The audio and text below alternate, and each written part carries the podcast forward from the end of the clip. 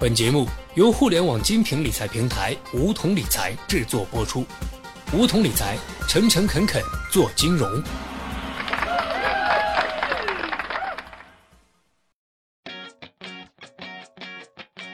收听梧桐电台，掌握理财要领。大家好，我是梧桐小学弟。在阶层动态平衡的金字塔中，顶层人群玩转规则不受影响，底层人群放弃希望，降低预期。他们都有相对轻松的心态，唯有夹在中间的中产如临大敌，困于平静。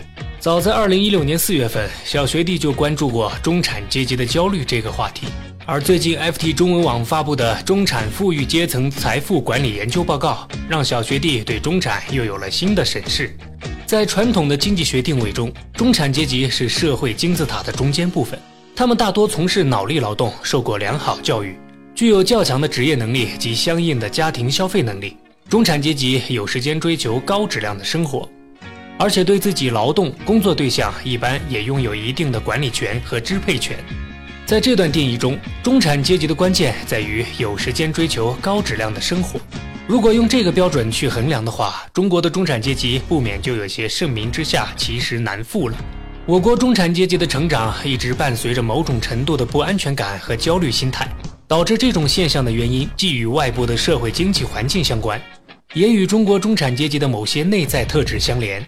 经济增长放缓，市场竞争急剧激化，生活成本持续上升，股市、房市剧烈波动，以及未来的社会经济风险凸显，更增加了中产阶级的不安全感和焦虑感。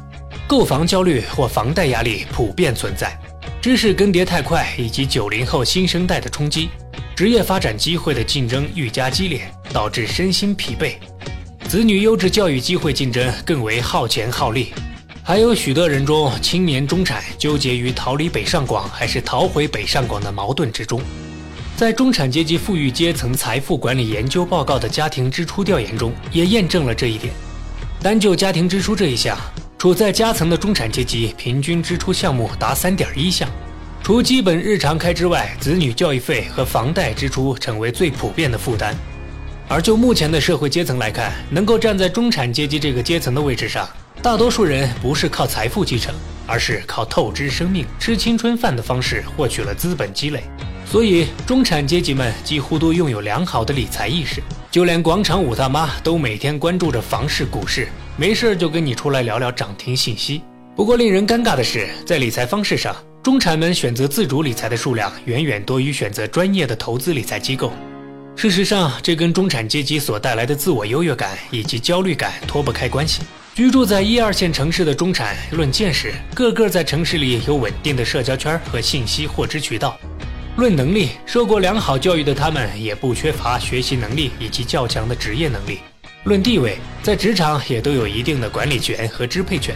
这些角色和定位让他们自认为凭借所持有的资源和财富摸索着配置财富、规划盈余的时间资源的方法已经足够让自己和家人过得不错。但更重要的原因是，他们没有安全感与幸福感。一场系统性风险就足以对一个中产家庭造成毁灭性打击，比如去年的股灾，六十万个百万市值账户一夜之间消失。因此，在资产支配上，他们敏感又多疑，更多的相信自己。小学弟发现，造成中产阶级困扰的是对资产配置的概念太狭隘。单就保守投资这一项来说，你认为自主理财的方式，钱是掌握在自己手里的。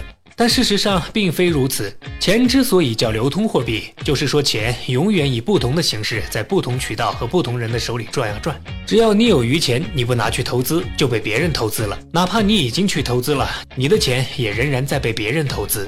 你以百分之五的年利率将钱投资于银行理财产品，银行拿着你的钱投到房地产开发商。开发商最终赚回成几何倍数的回报，他们的钱从哪儿来的？当然是你们的钱了。越是懂投资的人，拥有越多的财富；越是拥有更多财富的人，越会投资。这是一种正循环。在报告中也不难发现，那些明显更懂得理财技巧的中产们，财富增长越多。做好资产配置的关键，更多是眼界、格局。它不等于简单的理财，是寻找最优性价比的投资组合。如今时局动荡，有意识避免人性的弱点和情绪的波动对投资决策的干扰，选择靠谱且合适自己的平台十分重要。而梧桐理财正是一家这样靠谱的平台。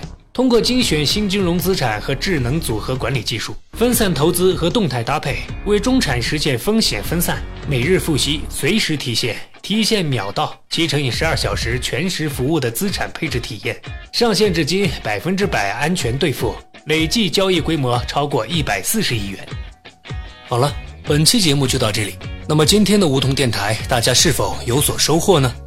加入梧桐，交流投资理财的那些事儿。和我们一起边学边赚，各大应用市场搜索“梧桐理财”均可下载 APP。现在注册还可免费获得一万元理财本金哦。下期节目，小学弟与你不见不散。